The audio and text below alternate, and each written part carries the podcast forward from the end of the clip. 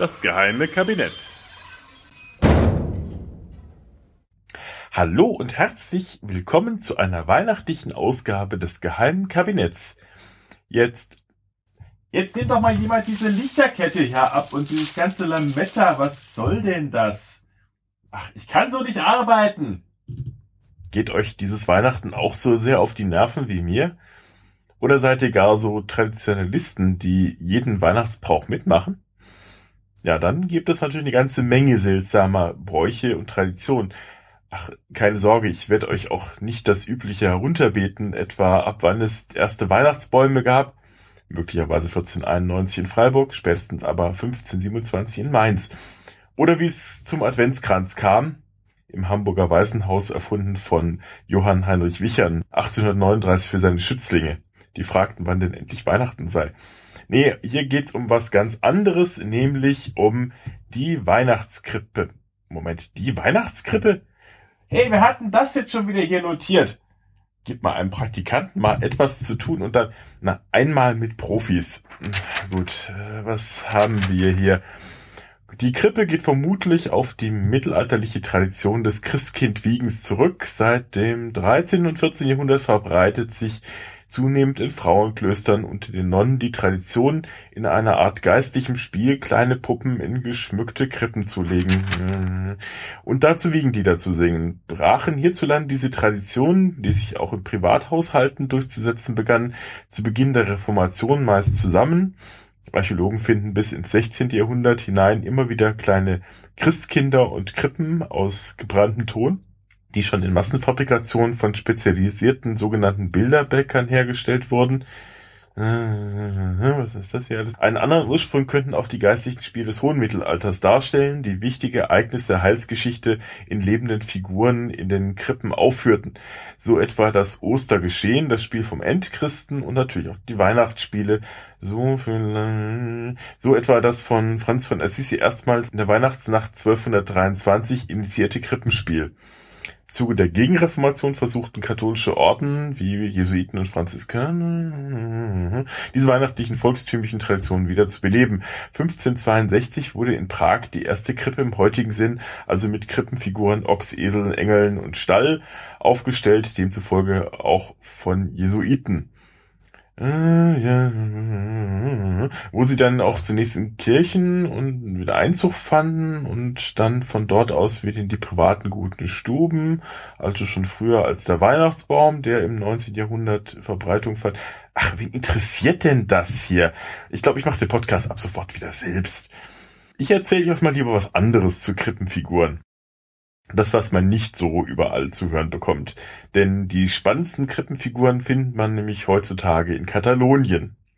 Neben den üblichen dortigen überbordenden Kitsch, den man ja überall kennt, mit strahlendem Christkind, stolzer Maria und dem immer etwas ratlos wirkenden Josef, den man übrigens etwas spät erst überhaupt in die Szenerie mit einbezogen hat, der arme Kerl, und vor allem einer ausufernden Krippenlandschaft mit Hirten, Königen, Engelchen und so weiter, findet man dort regelmäßig die Figur eines katalanischen Bauern mit traditioneller Tracht, weißem Hemd, roter Schärpe und eben solcher Mütze, der, hm, wie drücke ich es nun diplomatisch aus, also trotz des Spektakels der, der ganzen Krippe in einem ruhigen Winkel einem wichtigen Geschäft nachgeht.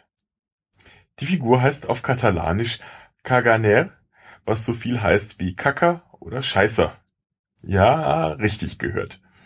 Zugegeben, man stellt die Figur meist etwas versteckt in den Hintergrund des heiligen Geschehens, aber sie ist da und überlässt in der Darstellung nichts der Fantasie, inklusive der plastischen Darstellung des Ergebnisses.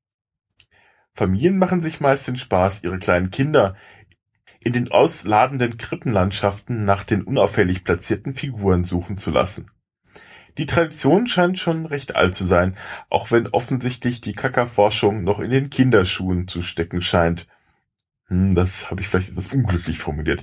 Ihr wisst schon, was ich meine. Je nachdem, wo man nachschlägt, findet man vage Hinweise auf ein erstmaliges Auftauchen der Figur des Kaganers in Krippen des Barock, also so etwa ab dem 17. Jahrhundert. Woher das Motiv für die Figur kam, ist allerdings unbekannt. Aber vielleicht kann ich ja in diesem Podcast etwas dazu beitragen. Denn das ist bislang übersehen worden. Wo findet man denn die Geburtsszene noch vor den Krippen? Natürlich auf den farbenprächtigen Tafelmalereien des Mittelalters und der Renaissance. Und gerade da scheint es eine interessante Parallele zu geben. Dazu müssen wir die Gegend von Katalonien kurz verlassen und begeben uns in das Flandern des frühen 16. Jahrhunderts, wo sich um die Höfe der Herzoge von Burgund eine eigene reiche Maltradition entwickelt hat, die vor allem durch ihre neuartigen, naturgetreuen Darstellungen, heute würde man fast sagen fotorealistischen, und ihre genauen Naturbeobachtungen herausstach. Berühmt sind die Großmeister jener Zeit wie Jan van Eyck, Roger von der Weyden, oder Rogier, wahrscheinlich eher wie ausgesprochen wurde, Rogier von der Weiden, Hans Memling oder Hieronymus Bosch. Fast schon in der Spätzeit dieser Malschule kommt von Anfang des 16. Jahrhunderts ein junger Mann namens Joachim Patinier oder Patinier oder wie auch immer ausgesprochen wurde, vermutlich um 1480 in Dinant im heutigen Niederlanden geboren, nach Antwerpen wo er ab 1515 in der örtlichen Malergilde St. Lukas eingeschrieben ist. 1520 oder 21 trifft er dort auf Albrecht Dürer, der schon als gefeierter Künstler den neu gewählten Kaiser Karl V. dort aufsuchte. Es ging da um eine Bestätigung schon gewährter Privilegien, aber das nur am Rande. Dürer soll sich von Patinier bei der Gelegenheit Farben ausgeborgt haben und einen seiner Schüler beschäftigt haben. In seinem Tagebuch beschreibt ihn Dürer als einen guten Landschaftsmaler. Vermutlich auch das erste Mal, dass jemand diese Bezeichnung benutzte. Und warum erzähle ich das jetzt alles? Nun, wir kennen von Patinier, der vermutlich um 1524 starb, etwa 30 Gemälde, die sich vor allem durch religiöse Darstellungen, etwa Mariendarstellungen, auszeichnen. Diese stehen zwar im Vordergrund, das Besondere an Patiniers Gemälden sind jedoch die weitläufigen, phantastischen Landschaften mit ihrem fast unglaublichen Detailreichtum. Und es gibt noch eine Besonderheit. Er soll nämlich die Angewohnheit besessen haben, in einigen seiner Bildern irgendwo im Hintergrund eine Person zu verstecken, die sich gerade mit heruntergelassenen Hosen erleichtert. Schon von den Zeitgenossen hatte der Maler daher auch den Beinamen der Kacker erhalten. Interessanterweise finden sich in den ihm zugeschriebenen Werken heutzutage nur noch in zwei Gemälden diese Figuren, nämlich zweien, die für Spanien bestimmt waren. Patinier hatte für damalige Verhältnisse eine ungewöhnliche Geschäftsmethode. Er malte nämlich nicht für einen Auftraggeber, sondern bot die fertigen Werke einer womöglich interessierten Kundschaft an. Zu seinem Glück gab's die auch. Einer der frühen Sammler von Patinierwerken war Philipp II. von Spanien. Und so nimmt es kaum Wunder, dass man heute nahezu alle von Patiniers Bildern im Prado in Madrid findet. Könnte vielleicht auch so die Idee für die Figur des Kakas nach Spanien gekommen sein?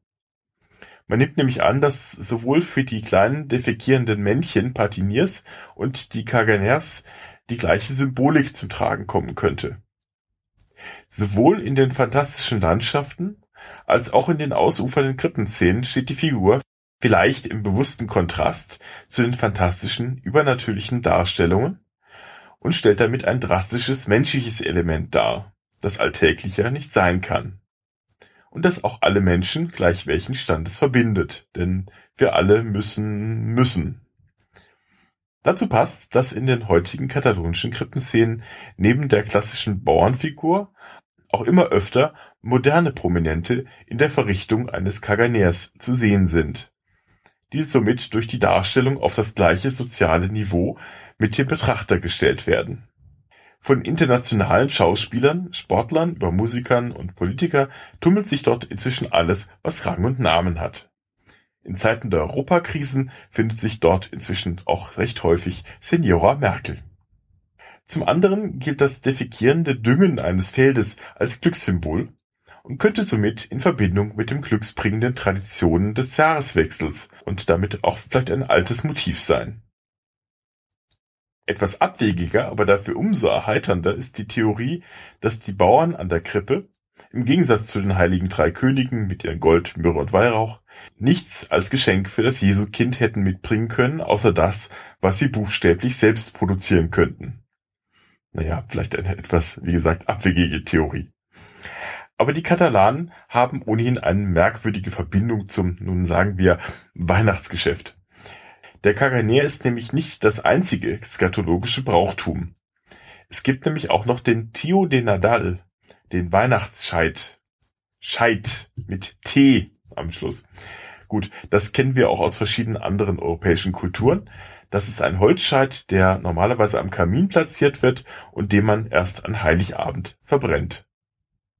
Die Katalanen haben diesen Brauch aber leicht abgewandelt und inzwischen ist das kein einfacher Holzklotz mehr, sondern ein schon kommerziell vertriebener Tio mit Gesicht, Armen und dem traditionellen katalanischen Hut. Man setzt ihn hier ebenfalls an den Kamin, traditionellerweise ab dem 8. Dezember, allerdings unter eine wärmende Decke, was am Kamin natürlich besonders sinnig ist, und ermuntert seine Kinder, für diesen zu sorgen. Ihn etwa zu füttern, also Kekse unter die Decke zu legen, die die Eltern dann heimlich entfernen, und generell nett zu ihm zu sein. Am Weihnachtstag werden die Kinder dann ermuntert, den Scheit unter Absingen spezieller Lieder mit einem Stock zu schlagen. Beispielsweise mit dem Inhalt, beispielsweise mit dem Inhalt Kagatio, also Scheiß Scheit, Weihnachtsscheit. Scheiß keine Herige, die sind zu salzig. Scheiß Nougatstücke, die sind viel besser. Die Anzahl ähnlich lieblicher Weisen wie diese geht in die Dutzende. Nach dem Absingen entdecken dann die Kinder die von dem Scheit hervorgebrachten bzw. von den Eltern vor unter der Decke platzierten Süßigkeiten, meist die genannten Nougatstücke oder Nüsse. Das Ganze wiederholt sich mit Absingen, Schlagen und Entdecken, bis der Tio leer ist, sich ausgeschissen hat und nur noch wenig Ersprießliches wie Salzheringe, Knoblauchzehen oder Zwiebeln hervorbringt. Damit ist die Zeremonie vorbei und man muss auf das nächste Jahr warten.